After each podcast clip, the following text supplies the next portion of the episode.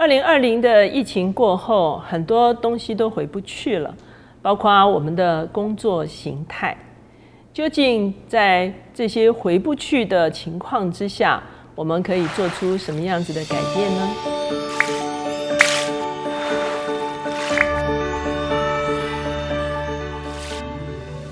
大家好，我是乔美伦老师，每周一次在乔氏书房和大家见面。今天呢，我们的单元是职场书讯。今天所介绍的这本书叫做《三无世代》，它的作者是一位啊日本的企业顾问，叫做远藤公。他自己曾经在三菱电机，还有很多家外资的战略顾问公司来任职。他也曾经在早稻田大学当商学院的教授。最后，在二零二零年的六月的时候，他是。以这个日本罗兰贝格管理顾问公司，这个顾问公司是全球前五十大的顾问公司，呃的这一个呃会长的职务呢退休哈，那之后他就用这个自由的一个身份，在很多的企业中间担任顾问的这一个啊角色。那他也有蛮多的著作哈，他非常有名的一本叫做《现场力》，他也谈到说如何解决这个顾客意见听不到的终极解决之道。他还有一本书叫做《新干线清洁公司的七分钟奇迹》哈，啊，也就是说他在做商业决策上呢，其实是一个非常有经验的一个啊企业顾问哈。那我们首先要来破解这个题目哈，就是什么是三无世代哈。这个三无呢，就是无移动、无需求、无供应。特别是在二零二零的疫情的期间，哈，那我们会发现，因为啊疫情的关系，事实上日本的疫情比我们严峻的多了哈，所以他们的情况应该是更加的严重哈，就发生了所谓的无移动哈。所以无一动就是啊，开始了远距工作的一个工作形态。那很多人被迫在家工作，在线上开会哈。那也就是说，很多的啊工作的方式呢，渐渐就改变了哈。他说，其实这种线上工作、远距工作，其实也带来非常多的好处哈。开远距会议的时候，很多人在现场开会的时候，他往往觉得呃，他不是一个大咖，他就不发言哈。可是呢，往往在线上的时候，他会觉得没有那么大的压力哈，他反而能够侃侃而谈，把他的意见哈在组织中间做交流哈，因为不能够这个自由的移动哈，甚至也很多的人变成了跨国公司的一员哈。为什么？因为他只要用远距的方式就可以工作了，甚至他可以加入到跨国公司的里面哈。所以呢，他认为这种线上工作的形态很可能改变了我们未来。所有的工作形态的一个样貌，可能都因为这个事情而改变哈。那他说这样子的远距工作其实也带来一些好处。他说，甚至有一些呃公司发现，他们可以删除百分之三十的不必要的流程，很多的事务哈，就是比方说你在一个公司的营运的中间，你总是会有很多事务要处理哈，也大大的降低。所以呢，他说很多人从这些呃不必要的流程中释放出来。反而把时间精力都花在专业的工作上，反而专业的工作绩效就提升了哈。所以呢，他说第一个。我们就会发现，因为无移动，当然就是远距工作的一个情况。我们知道，甚至有些美国的大公司，他们说他们要永远的远距工作，哈，那当然就是特殊的工作形态了，哈。第二个是所谓的无需求，哈，展现的就是所谓的宅经济的一个情形。哦，我们知道以前也会看到很多这个国外的一个商业大道，哈，几乎全部关。那关的时候呢，很多的产品就只能转到网购，转到这个网上，哈，所以宅。经济哈，所以他说，在宅经济的这个领域中间呢，当然有些经济受到这个打击，可是有些经济呢，却因此有一个因祸得福的这个发展。比方说，他说这个游戏机哈，特别日本的这个任天堂了哈，他说这个整个哈是大热销哈，还有网购哈也是大大的提升。他认为说还有一些，比方说健康食品哈。啊，或者是一些跟健康有关系的项目是往上冲。为什么？因为大家越来越对这个健康的意识哈啊非常在乎哈，这个所以可能是一些营养品啊，或者是一些提高免疫力啊，或者是啊这些药物啊等等这些，或者是健身呐这些东西哈。我们这个书里面没有提，可是我们知道像很多的呃健身公司哈，可是后来就变成是卖产品哈。除了卖产品之外，有的时候他们还卖节目哈，就就是说直接哦把节目导入在健身器材的里面哈。我们看见台湾也有一些健身器材已经转移到这种在家运动的一个形态，这个是所谓无需求哈。第三个就是无雇用。他说有一个公司找他去谈这个整个人事的一个情况，他们发现其实整个公司呢，甚至有百分之三十的冗员，其实有些啊原本的人事呢是可以把它减低到最低的程度。在应应整个工作形态改变的时候，企业有一个做法叫做减法经营。减法经营就是我们刚才讲的，它除了还是要脚踏实地的经营，不能够好像这个走短路啊。借着这个减法经营，可以使这个企业有一个啊重新的一个机会哈。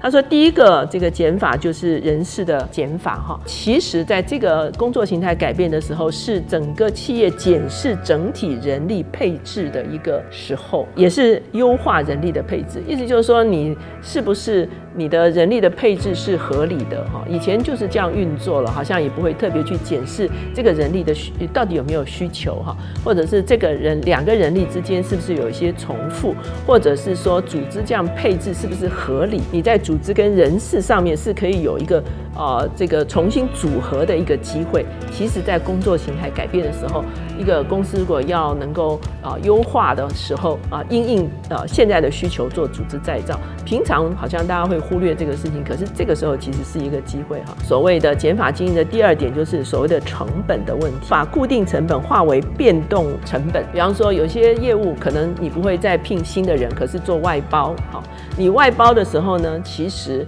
你在成本上等于让你的资金是可以活用的。那甚至很多呃人就减少办公室哈。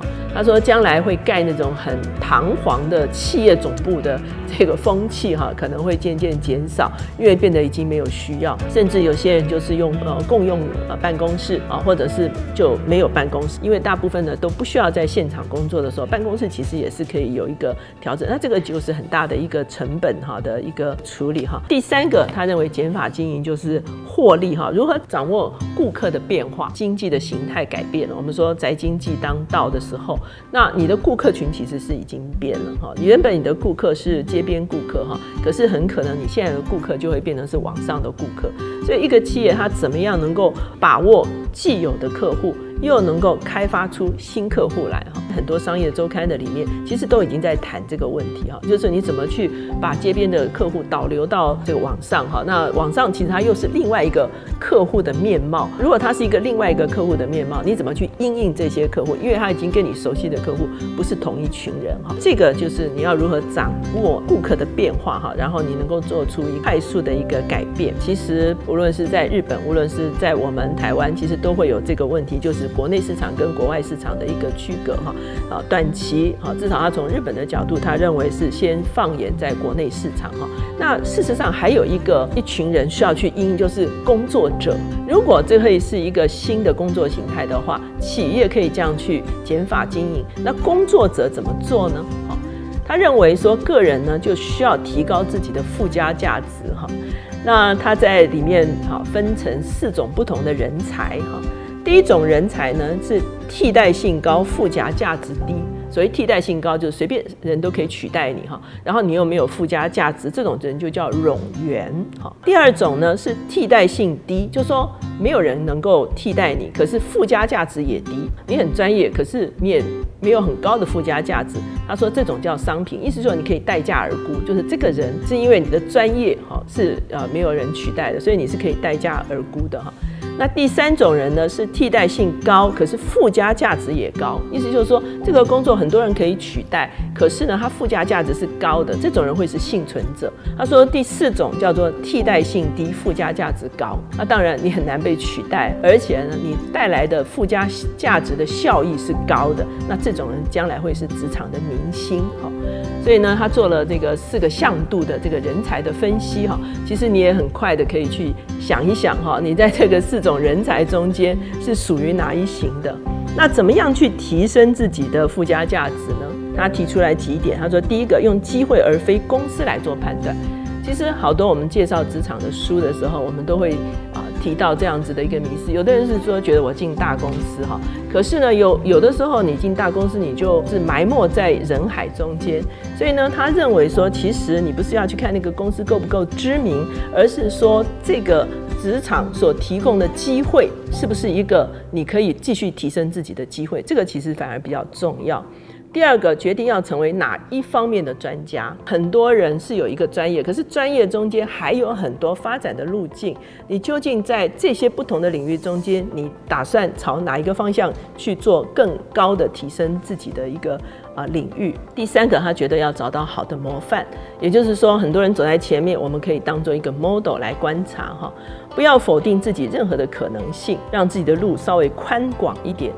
靠非专业领域的经验培养实力，这就是我们在好多书中都会讲到说，非常需要有跨界的能力。第六个，成为全球通路的专家，就是要具备这个异文化沟通的能力。像我们说啊，远距工作，你可以加入到这个世界级的这个领域、企业的领域中间，那为什么一定要有异文化沟通的能力？哈。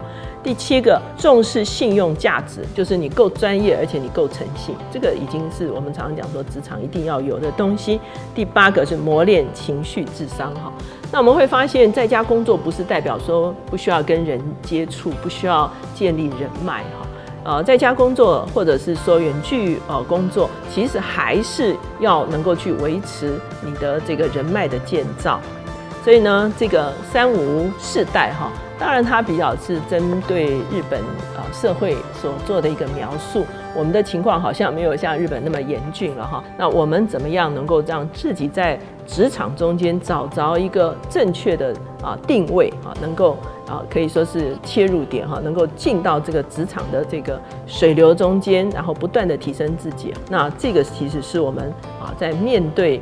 职涯呃，所谓的工作形态在改变的这个过程中间，我们可以来思考的。今天这个三无世代虽然描述的是日本跟台湾不尽完全相同，可是有些观点呢，的确会让我们有一个不一样的眼光。